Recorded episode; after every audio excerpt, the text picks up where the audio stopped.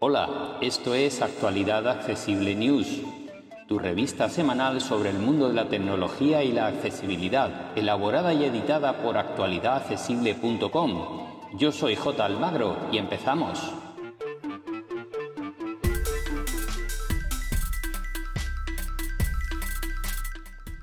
Hola, hola, hola, una semana más. Aquí estamos con las noticias sobre el mundo de la tecnología y la accesibilidad en actualidad accesible news. Y vamos a comenzar, como viene siendo habitual, por los equipos presentados esta semana, que por cierto no han sido muchos, se están guardando para venir al mobile, las que, las que vengan y las que no lo harán online para presentarnos todas las novedades de este año, así que vamos con ello.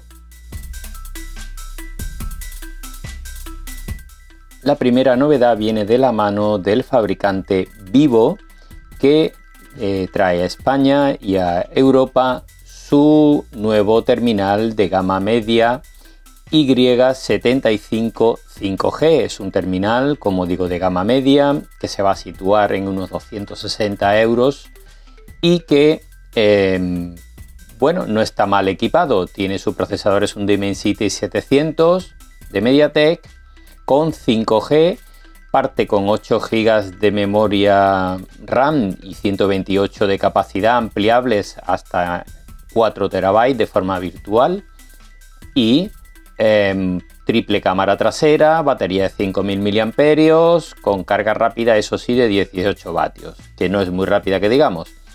Así que nada, pues más arroz para la gama media 5G, en este caso de Android. Viene con Android 12 muy modificado por el fabricante.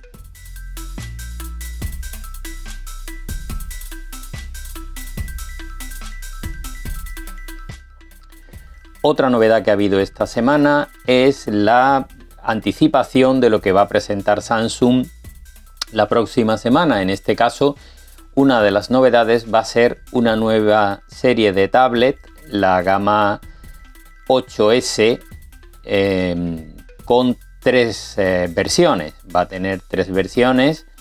Eh, esta gama 8 se llama Samsung Galaxy Tab S8 y luego tendrá apellidos la Ultra, que será de 14,3 pulgadas, la Plus, que será de 12,4, que es el formato habitual de las tablets medianas de Samsung, y la S a secas, que tendrá 11 pulgadas. Eh, sus pantallas eh, van a ser eh, AMOLED en los modelos más altos, con hasta 120 Hz de, de velocidad de refresco y pantallas LED también con 120 Hz para la gama más inferior. Vienen con carga rápida y con, parece, buenas prestaciones. Ya sabemos que en el mundo Android no hay muchas opciones de tablets de calidad, pero Samsung las sigue ofreciendo. Eso sí, Android es para las tablets lo que ya sabemos que es, es decir, no está adaptado para tablets. Cuando salga la nueva versión 12L, que es como parece ser que se llamará, sí que está más orientada a tablet. Iremos viendo.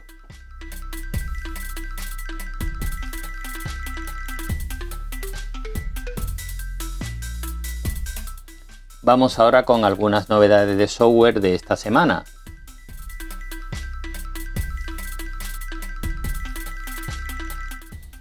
La primera novedad viene de la mano de YouTube y ya se está implementando para muchos usuarios y es que han cambiado el aspecto de la aplicación para móviles fundamentalmente y han situado en la parte superior del vídeo los botones que antes había que buscar poniendo el terminal en vertical cuando estábamos en una reproducción, por ejemplo para enviar al Chromecast y otra serie de botones. Y en, debajo de la línea de reproducción, donde está la línea de tiempo, han situado botones como los de me gusta o compartir. Así que han reordenado un poquito la interfaz. Esperemos que realmente sea cómoda para los usuarios.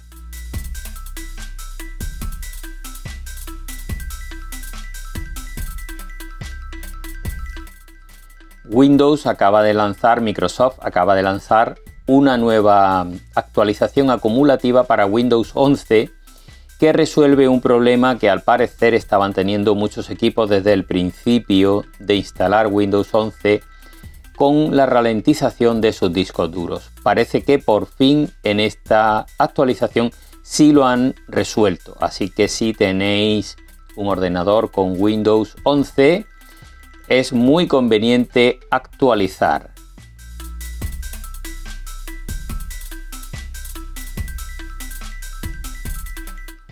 Vamos ahora con un par de cuestiones relativas al mundo Apple y es que ahora la App Store va a permitir eh, las aplicaciones no listadas. ¿Esto qué significa? Pues son aplicaciones, por ejemplo, de empresas o de instituciones educativas, etcétera, a las que solo van a tener acceso los usuarios que reciban el enlace de parte de la empresa o de la institución.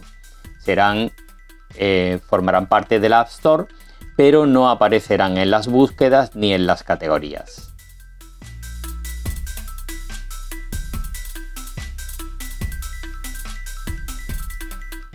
Vamos con otra noticia del mundo Apple y es que acaba de salir la primera beta de la versión iOS 15.4 y del resto de sistemas, iPadOS 15.4, etc y sí que trae algunas novedades interesantes. Por ejemplo, para los usuarios de iPhone 12 y iPhone 13 podrán desbloquear su terminal con la mascarilla puesta. Ahora sí, sin necesidad de tener, por ejemplo, como ahora un Apple Watch en la muñeca. Esa es una de las novedades importantes. Otra es el, el control universal que nos permite, por ejemplo, estar trabajando en un Mac y tener cerca un iPad conectado mediante el mismo ID de Apple y con el ratón directamente pasar al iPad desde el Mac. Con el trackpad del Mac, del Mac simplemente acercándolo al lateral donde está el iPad, se va a pasar al Mac, al, al iPad y podremos manejarlo, entre otras cosas. También incorpora nuevos emoticonos, etcétera, etcétera. Es una buena actualización que os contaremos en cuanto podamos probarla.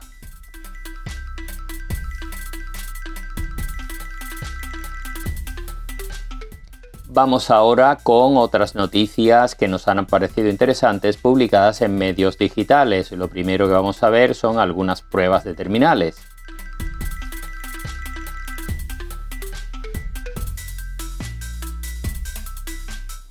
En Sataka han probado, han probado varios terminales. La primera que, que encontramos es la Surface Pro 8. Es un equipo de Microsoft bastante potente, y eh, interesante para quien eh, quiera un equipo con Windows a la última.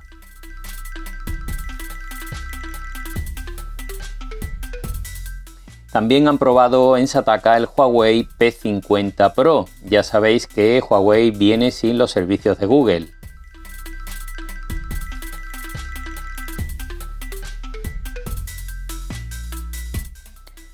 Otra prueba más de Sataka es la Surface Go 3, que es la tablet, no es un ordenador, en este caso ya es una tablet con Windows.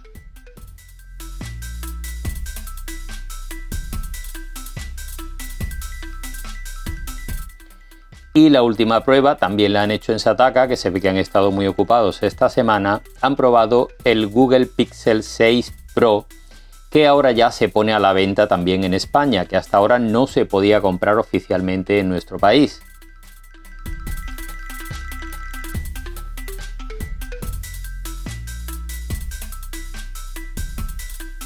Vamos ahora con algunos tutoriales. De parte de Apple Esfera encontramos una lista con 11 trucos para sacar todo el partido al Mac.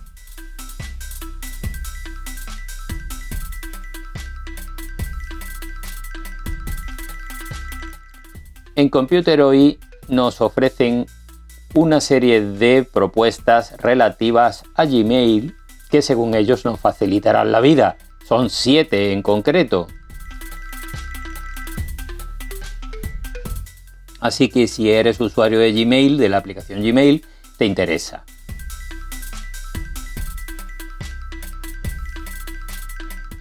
En Apple Esfera nos dejan un tutorial que nos permite simplificar la entrada de eventos al calendario de Apple para sacar todo partido posible y usarlo como principal aplicación de gestión de nuestras actividades.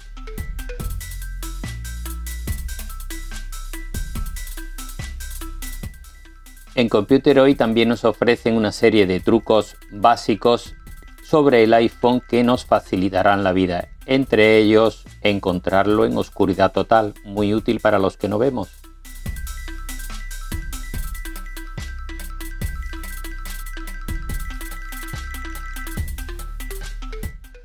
También en Computer hoy nos muestran cómo activar el modo Dios en Alexa y para qué puede servirnos. Tiene buena pinta este artículo.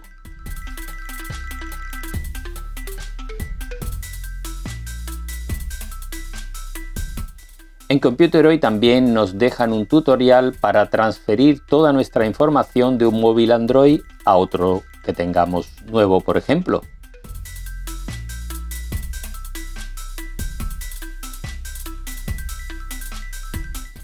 En Sataka nos dejan un artículo muy interesante que nos permite aprender a crear nuestras propias skills para Alexa.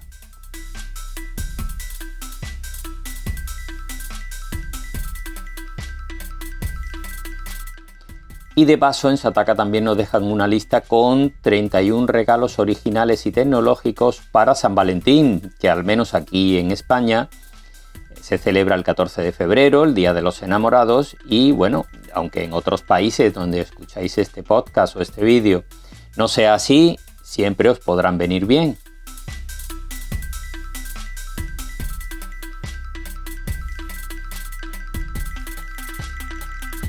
Y terminamos esta relación de tutoriales con un tutorial de Computer hoy en el que nos muestran cómo podemos enviar emails de, a través de la cuenta Gmail con más de 25 megas de peso. Muy interesante este tutorial también. Y esto va a ser todo por esta semana. Como siempre, en el artículo que encontraréis en actualidadaccesible.com, en el que insertamos el vídeo y el podcast también, encontraréis enlaces a todas estas noticias. Así que un abrazo y hasta la semana que viene.